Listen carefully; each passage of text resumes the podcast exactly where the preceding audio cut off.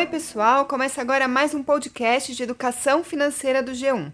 Eu sou repórter de economia, meu nome é Karina Trevisan. Eu estou aqui com a minha colega Thaís Laporta. Olá, pessoal!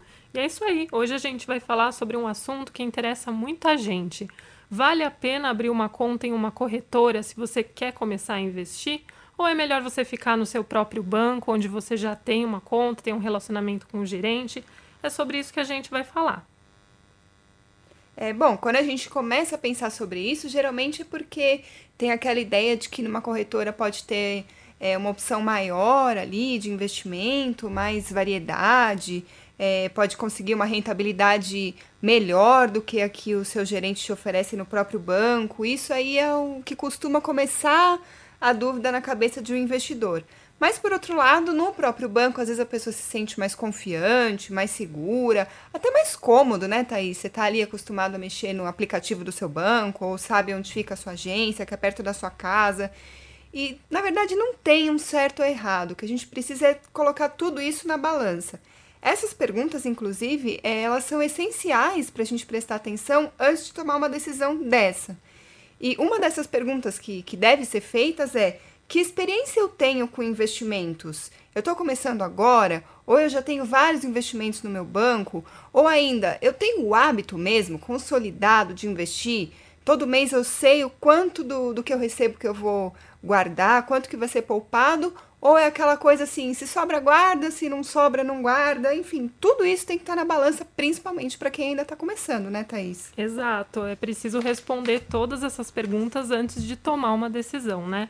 Mas para quem é iniciante aí, o mais comum é ouvir falar sobre a caderneta de poupança, que é o investimento mais prático aí, que é disponível em todos os bancos, que todo mundo conhece não existe burocracia, né? Essas são as grandes facilidades desse tipo de investimento. Também a possibilidade de você resgatar esse dinheiro a qualquer momento, né? Sem precisar pagar taxa alguma por isso. Mas e aí, quando você quer ter uma rentabilidade maior, será que vale a pena procurar um outro lugar ou permanecer no seu próprio banco, né? É aí que entram as questões que a gente vai discutir aí.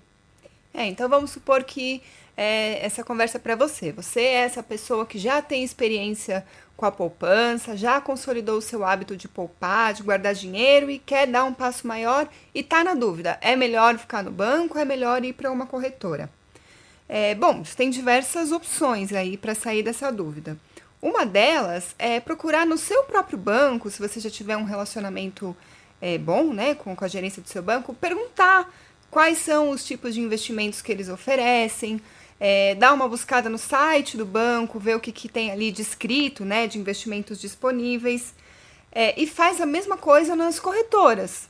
É, tem uma lista delas no site do Tesouro, no site da B3, é, quais são as principais do mercado, o que, que elas oferecem, se tem mais variedade mesmo de investimento.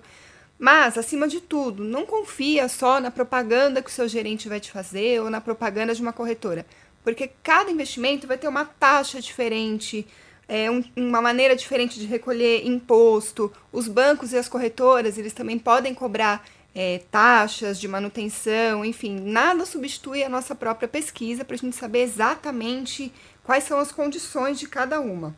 E sobre essas vantagens e desvantagens, eu conversei com o educador financeiro Mauro Calil, ele é da Academia do Dinheiro. Vamos ver o que ele fala sobre isso, Thaís? Vamos lá vamos dizer que você é, já teve alguma experiência com caderneta de poupança ou juntou algum dinheiro um pouquinho maior, vamos lá, é, 5 mil reais, 10 mil reais, ok? Então, sim, agora é hora de você sair da caderneta de poupança é, você pode sair via seu próprio banco, usando a corretora do seu próprio banco ou buscando uma corretora independente. A assessoria de um lugar e de outro, ela vai mudar sim, tá? Os, os grandes bancos de varejo, é, infelizmente, o gerente, ele, ele precisa cumprir metas, né? Hoje em dia, ele não vai ter muito tempo para te dar muita atenção, estudar seu caso, etc. Quando você vai para uma corretora, é provável tá, e é possível que você encontre uma assessoria melhor do que essa, ok? No entanto, a gente tem que dizer também essa assessoria ela vai querer que você coloque o seu dinheiro lá com os produtos deles, tá? porque eles vivem disso. É, eles não necessariamente vão te ensinar É isso aí. Então, é, dá para perceber o quanto é importante você se informar sobre o investimento, independentemente do que o seu gerente de banco ou que o profissional que está te atendendo diga para você. É importante conhecer esse investimento, quais são os impostos né, que incidem sobre eles, se tem isenção, comparar as taxas de uma corretora para outra, né? Porque entre as corretoras também existe uma diferença grande aí, né? E também entre tamanhos de bancos, né, bancos grandes, bancos pequenos, tudo isso conta, né? E para isso tem uma gama enorme de informações disponíveis sem você precisar pagar, né? Hoje em dia aí tem informação gratuita, até no site da B3 eles ensinam como investir, né, para quem pensa em investimentos mais avançados. Então é isso, informação não falta, é só correr atrás. É, pode parecer aí um bicho de sete cabeças para quem está começando, mas gente, não é. é existem instituições que explicam até de uma maneira muito simples para quem é iniciante, então vale a pena se informar. Principalmente se você escolhe um tipo de investimento que precisa da intermediação de uma corretora. É o caso, por exemplo, do mercado de ações. Se você tem interesse aí em, entrar nesse tipo de investimento, você vai precisar necessariamente de uma corretora, né, Thaís? Sim, essas corretoras elas oferecem o que eles chamam de home broker, né? e por meio dele, pela internet, você consegue acompanhar ali é, a negociação da, das ações né, desse mercado. Então é bem interessante porque você, pessoa física, consegue comprar e vender sem precisar da, do intermédio de, de um profissional. E isso é bem interessante, né? Lá no site da B3 você consegue também ver quais são as corretoras que trabalham com, com ações, né? E tipos de investimentos aí mais arriscados, de renda variável, né? E também é importante fazer essa diferenciação da corretora independente e da corretora dos próprios bancos, né? Porque às vezes, se você já tem um relacionamento com o banco, talvez seja até interessante você procurar a corretora desse banco para facilitar o processo.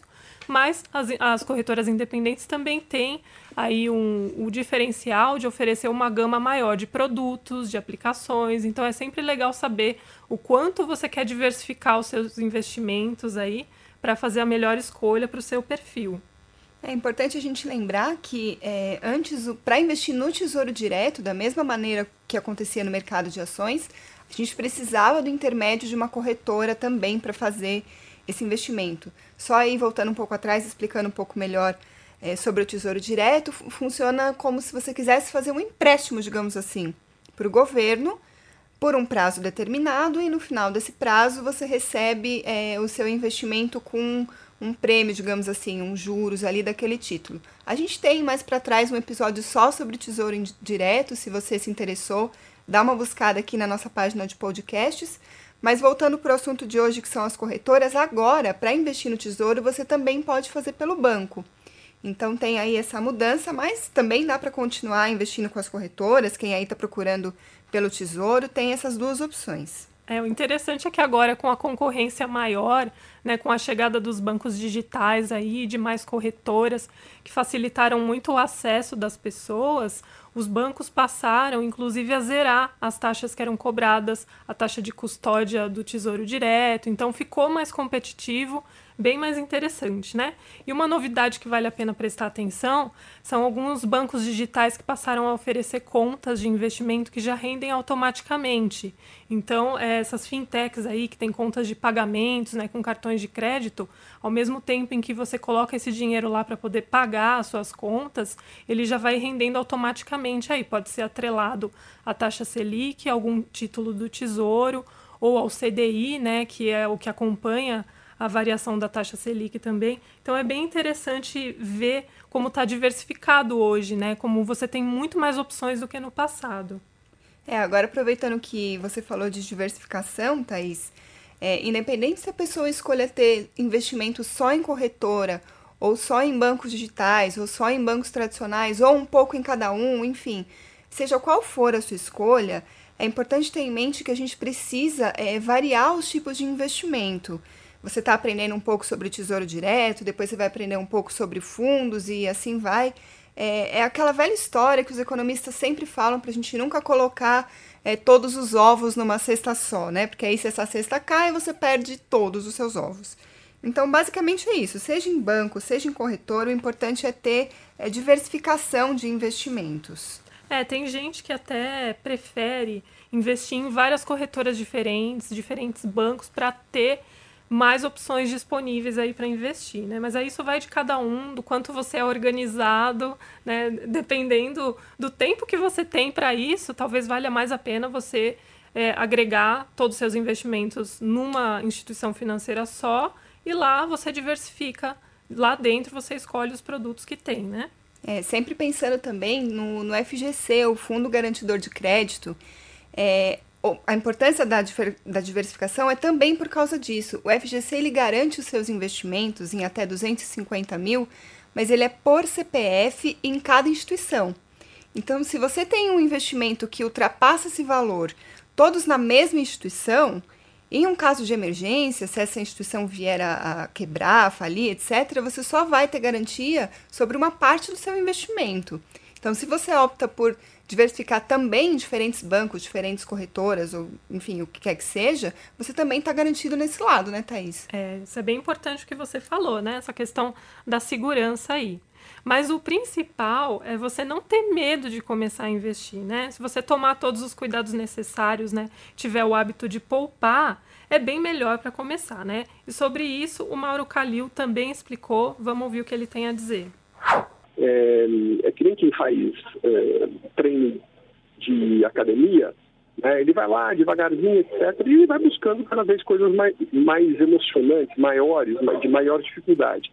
É, nos investimentos acontece a mesma coisa.